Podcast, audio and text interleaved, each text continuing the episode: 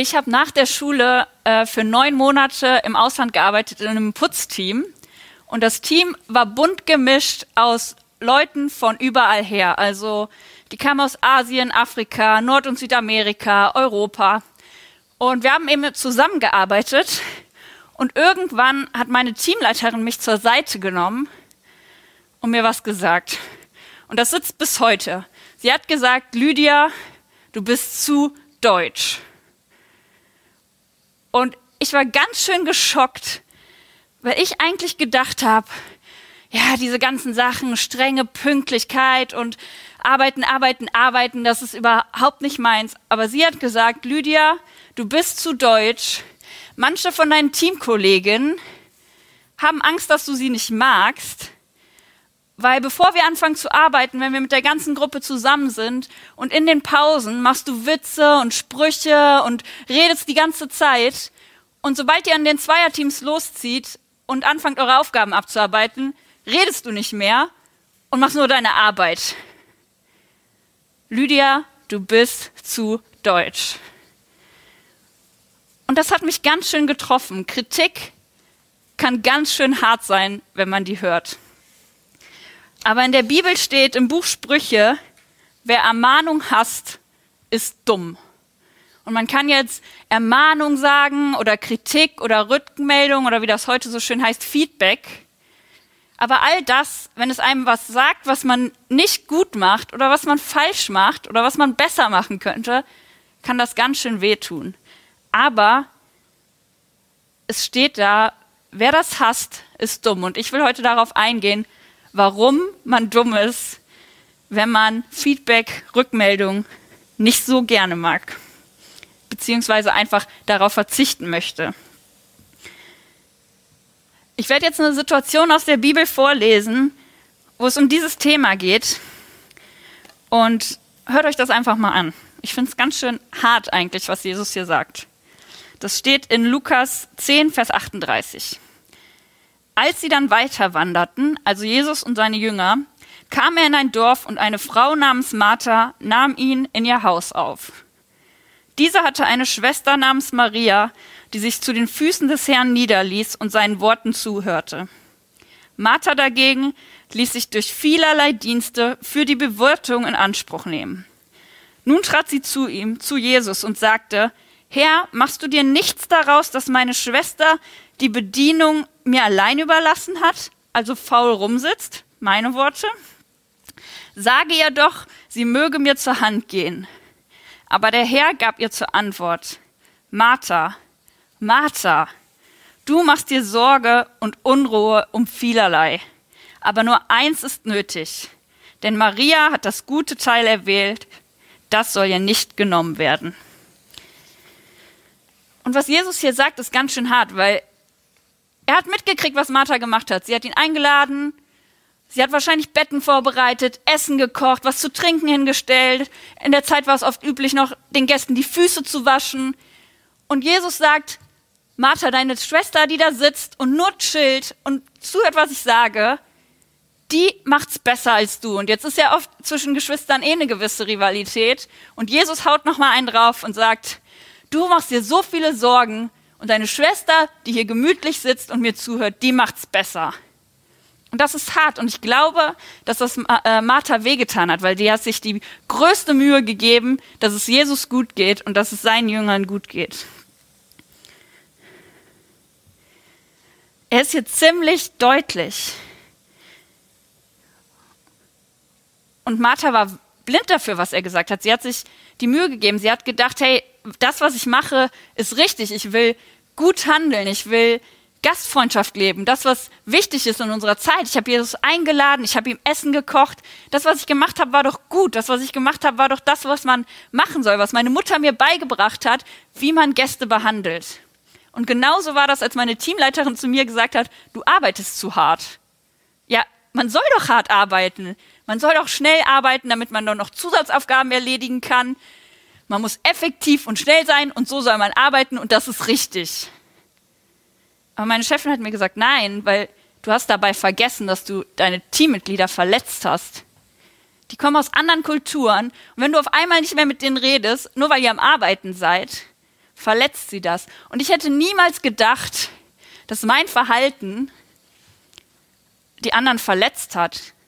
Ich hätte gedacht, dass ich das merke, wenn ich Leute um mich herum verletze.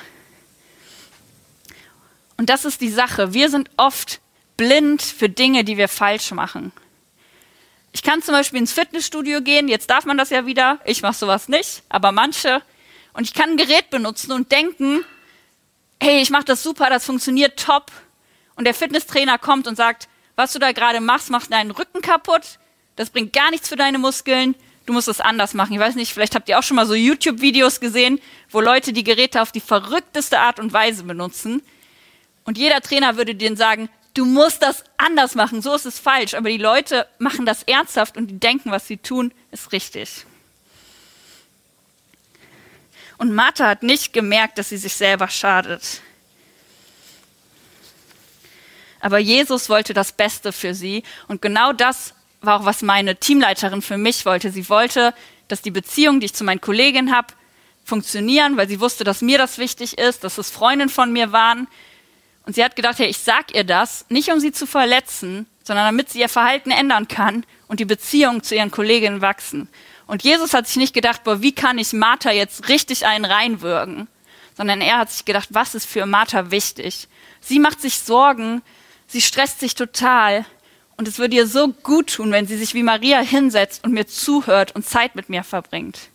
Und das ist eine wichtiger, wichtige Grundlage von Kritik.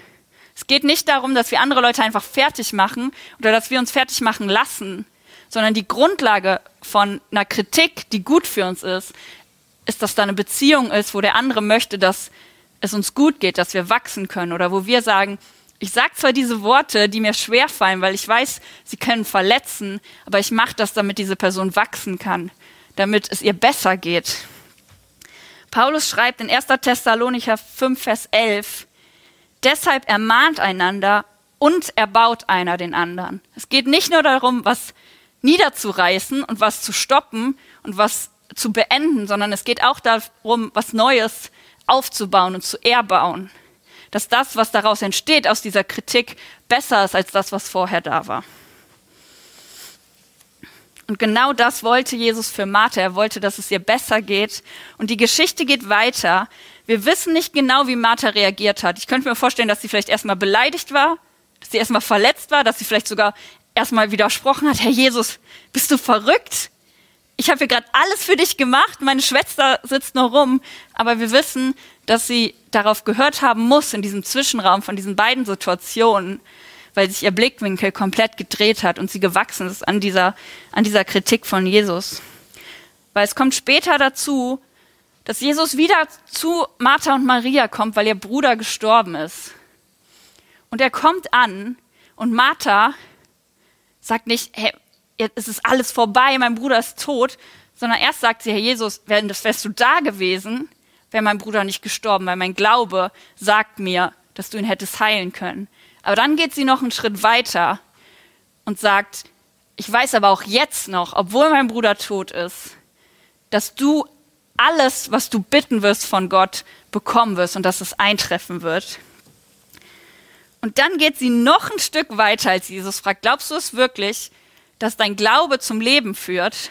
Und sie sagt, ja Herr, ich habe den Glauben gewonnen, dass du der Messias bist, also der, der den Juden versprochen war, der Rettung und Erlösung bringt, der Sohn Gottes, der in die Welt kommen soll.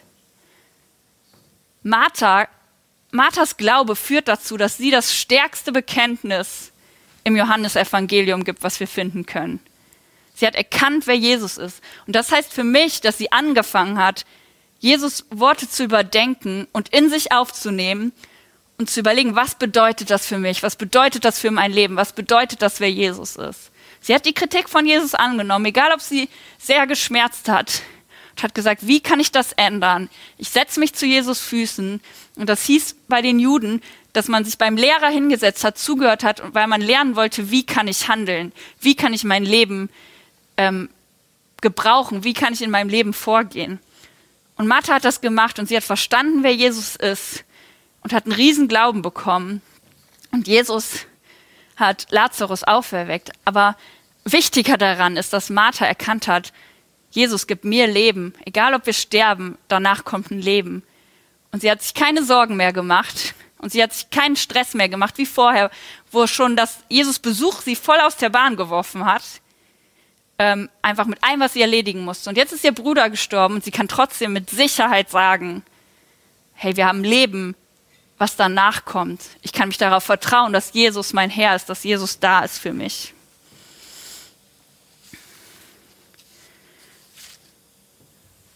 Und das ist, was wir mit Kritik tun müssen. Sie anwenden und sehen, dass es uns weiterbringt. Und im Wald ist das so, dass Bäume, wir sind ja in der Predigtreihe Woods, zusammenwachsen, dass Bäume Warnbotschaften schicken an andere Bäume. Das heißt, wenn Ungeziefer an einem Baum ist oder Wassermangel, ich muss kurz gucken, was noch alles, Nährstoffbedarf, dann schicken die Kohlenstoffverbindungen los, die die anderen äh, Bäume erreichen. Und die Bäume schicken dann dieselben Kohlenstoffverbindungen weiter an andere Bäume und die können sich quasi vorbereiten. Also wenn die wissen, hey, bei dem anderen Baum ist Wassermangel, ich ziehe jetzt schnell alles Wasser, was ich brauche, aus dem Boden. Oder da ist ein Befall, dann stelle ich das Wachstum ein, damit nicht noch mehr Blätter ähm, beschädigt werden können. Und sie schicken also diese Botschaften, weil sie aus ihren eigenen Erfahrungen sagen, hey, das passiert mir gerade und das hilft und ich sage den anderen Bescheid, damit die dasselbe umsetzen können. Und genau das können wir als Menschen tun, sagen, hey, ich habe diese Erfahrung gemacht und das hat mir geholfen, versuch's doch auch mal. Das Problem ist, dass dieselbe Lösung nicht immer für alle funktioniert. Das heißt, wenn dem einen Baum Blätter abgerissen werden, weil Menschen sich überlegt haben, gut, ich schnitze da jetzt mal rum und schneide mir einen Ast ab, müssen die anderen Bäume sich nicht zwangsläufig darauf vorbereiten, dass ihnen jetzt ganz viele Äste abgeschnitten werden. Das heißt, was ich als Lösung erkannt habe für mich, muss nicht zwangsläufig für alle anderen gelten, die um mich herum sind. Und es ist auch wichtig zu lernen, wie man damit umgehen kann, wenn man vielleicht eine Rückmeldung bekommt oder eine Kritik, die nicht für einen passend ist. Und es gibt eine Geschichte mit Petrus, über den haben wir schon gehört, ähm, der mit Jesus lange unterwegs war und wo Jesus wieder aufgefahren ist in den Himmel, ist Petrus unterwegs und predigt und er geht nicht nur dahin, wo Juden sind, sondern auch dahin, wo Heiden sind, also Leute, die vorher keine Juden waren, die anderen Religionen hatten, aus anderen Völkern stammen. Und er wird gerufen in ein Haus von jemandem, der kein Jude war. Normal sind Juden nicht in Häuser von anderen ähm, Leuten gegangen, aus anderen Religionen, weil sie das verunreinigt hat und sie dann quasi nicht mehr Lobpreis machen konnten, nicht mehr rein waren vor Gott. Aber Petrus hört von Gott, Petrus, es ist okay, geh dahin, mach das. Und Gott bestätigt ihm das dreimal, weil Petrus völlig verzweifelt ist, nein, sowas machen wir nicht. Und Gott sagt, doch, geh dahin, mach das, es ist völlig in Ordnung. Und Petrus geht in dieses Haus und die Leute wollen von ihm über Gott hören und die empfangen den Heiligen Geist, die begegnen Gott und sagen, Petrus ist quasi bestätigt, das war richtig, so musste das sein. Gott wollte das, sonst wäre er ihnen nicht begegnet. Aber die anderen kriegen das mit, die anderen Christen in Jerusalem und die sagen Petrus, ey Petrus, was hast du da gemacht? Was haben wir da gehört? Du bist in dieses unreine Haus gegangen. Das ist nicht richtig, das haben wir nie so gemacht. Das solltest du nicht wieder tun. Das war falsch, das war nicht richtig. Und jetzt könnte Petrus sagen, boah, das sind die Jungs, mit denen war ich mit Jesus drei Jahre unterwegs. Das sind Freunde von mir. Ähm, ich mache das einfach nicht mehr. Hey, tut mir leid, ich will gar keinen Konflikt haben. Ich höre direkt auf damit. Aber Petrus erklärt ihnen die Situation und sagt, hey, Gott hat mir das gesagt. Ich bin da hingegangen. Sie haben den Heiligen Geist empfangen. Und seine Freunde, die anderen Apostel, sagen, boah, dafür müssen wir Gott preisen. Gott hat gewirkt. Und sie lassen sich von Petrus überzeugen, dass es das Richtige war. Es bringt nichts, wenn wir blind jede Kritik annehmen, sondern wir müssen das hinterfragen und besprechen und sagen, hey, woher, wie, so kommst du auf die Idee, wenn wir uns nicht sicher sind, dass es wirklich wahr ist. Und wir können auch mit anderen Leuten darüber sprechen. Mir hilft das total zu sagen, hey, ich habe ein paar Leute, denen sage ich ganz klar, du hast die Erlaubnis, mir Kritik zu geben, weil ich weiß, wir haben eine feste Beziehung. Ich weiß, wenn du mir Sachen sagst, die mir wehtun, bricht, bricht, bricht nicht unsere Beziehung auseinander, sondern die wird noch weiter bestehen. Und ich vertraue dir, dass du mir die Sachen sagst, nicht um mich zu verletzen, sondern um mich voranzubringen. Und ganz wichtig ist auch, dass wir einfach sehen, hey, das, was Leute uns sagen, stimmt überein, auch mit Sachen, wo wir Erfahrungen gemacht haben oder die wir aus der Bibel haben. Oder ich kann jemand anders um Rat fragen, hey, denkst du, diese Kritik stimmt? Vielleicht sagt dir jemand was und du sagst, ich gehe zu meiner besten Freundin, zu meinem besten Freund und hak nach. Hast du das auch schon mal gedacht? Ähm, hilf mir doch dabei.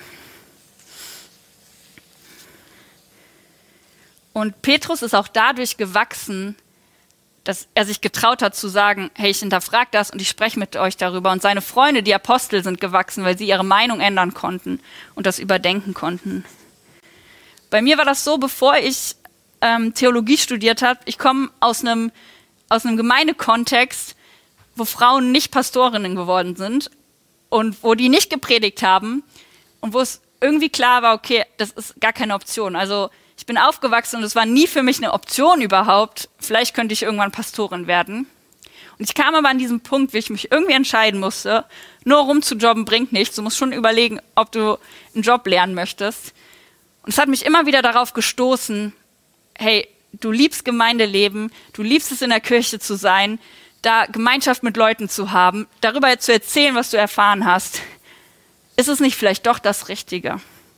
Und ich habe mich mit dem Thema auseinandergesetzt, ich habe Bücher gelesen, ich habe die Bibel gelesen, ich habe Sachen gelesen, wie kann man die Bibel lesen, wie kann man die Sachen verstehen. Und ich bin zu dem Punkt gekommen, dass ich gesagt habe, okay, ich glaube, es ist für Gott in Ordnung, wenn ich Pastorin werde und es, die Bibel sagt mir nicht, dass ich das nicht darf. Aber es kam zu Punkten, wo Leute mich gefragt haben, hey, wie kannst du das machen? So, du studierst jetzt Theologie, wie kannst du das mit deinem Gewissen vereinbaren? Und ich bin daran gewachsen und sicherer geworden in meiner Meinung, dass ich nicht gesagt habe, boah, lass mich in Ruhe, hau ab, sondern ins Gespräch gegangen bin und gesagt habe, warum denkst du das? Ich denke so. Und das ist einfach das Wichtige, dass wir Kritik in beide Richtungen nicht einfach ignorieren und zur Seite schieben und sagen, ich will gar nichts hören, was irgendwie mich in den Schatten stellt oder mich runterdrückt oder irgendwie sagen könnte, dass das, was ich mache, nicht richtig ist, sondern dass wir uns damit auseinandersetzen und entweder am Ende sagen, hey, das, das stimmt nicht, ich habe da meine Meinung, Gott hat, hat das bestätigt, Freunde haben das bestätigt, diese Kritik muss ich nicht annehmen und das kann ganz schnell gehen in manchen Sachen, weil man sich einfach sicher ist.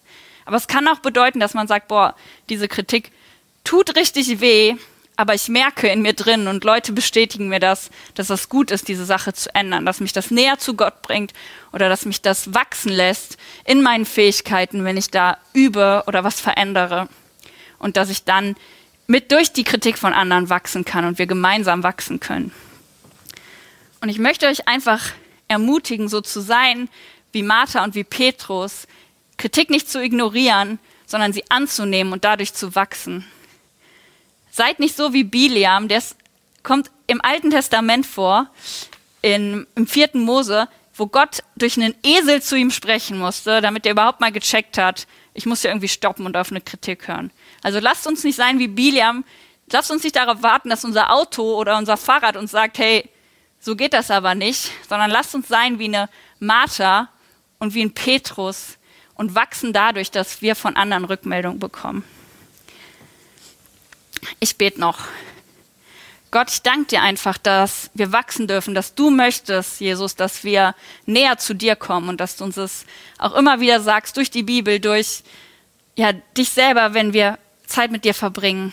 Und ich danke dir einfach, dass wir erkennen dürfen dadurch, wer du bist und wer wir durch dich sind. Und ich möchte dich einfach bitten, dass wir lernen, gute Kritik von schlechter zu unterscheiden, dass wir merken, was sollte ich ändern, aber was ist auch völlig gut so, wie ich es mache. Und dass wir das nicht einfach unter den Teppich kehren, weil es schmerzhaft ist, Kritik zu bekommen, sondern dass wir sagen, hey, ich nehme das in Angriff und ich gucke, wie kann ich wachsen, aber auch, was weiß ich schon, was ich gut mache und wo muss ich Kritik nicht annehmen. Amen.